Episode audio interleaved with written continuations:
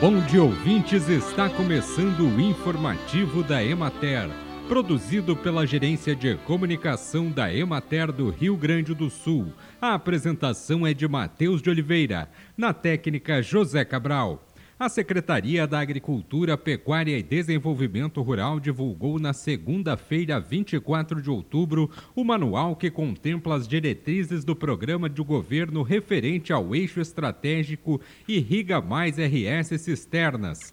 Conforme publicação no Diário Oficial do Estado, os municípios interessados em formalizar convênios com o Estado para a instalação de reservatórios em propriedades rurais deverão realizar até 4 de novembro a divulgação e seleção de no mínimo três beneficiários titulares e cinco suplentes por meio do Conselho de Agricultura Local. O prazo para o envio de toda a documentação à Secretaria deve ocorrer de 7 a 11 de novembro.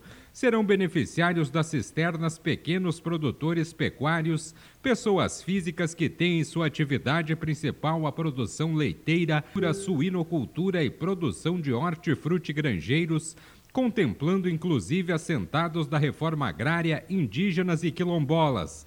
Os beneficiários deverão ter à disposição uma área de telhado para a captação de água das chuvas de no mínimo 100 metros quadrados, assim como sistemas de calhas e canos instalados até o início da execução dos serviços, para direcionar a água até os reservatórios.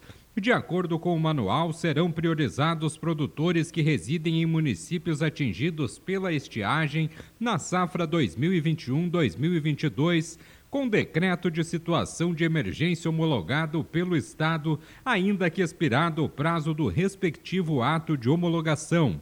Dentre os municípios com decretos homologados, terão prioridade os com menor índice de desenvolvimento socioeconômico.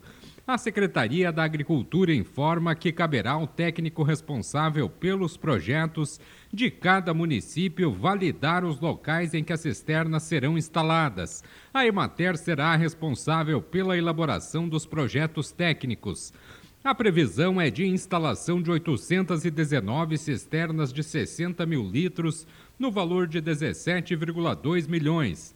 Cada município será beneficiado com a construção de três estruturas. O valor total está limitado a R$ 21.066,07 por cada cisterna construída, sendo R$ 737,40 o teto para custos referentes ao serviço de escavação hora-máquina e R$ 20.331,67 o teto para a instalação de cada reservatório revestido com geomembrana.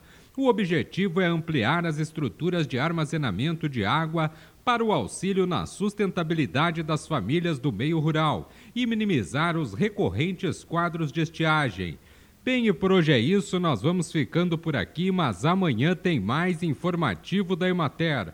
Um bom dia a todos que nos acompanharam e até lá!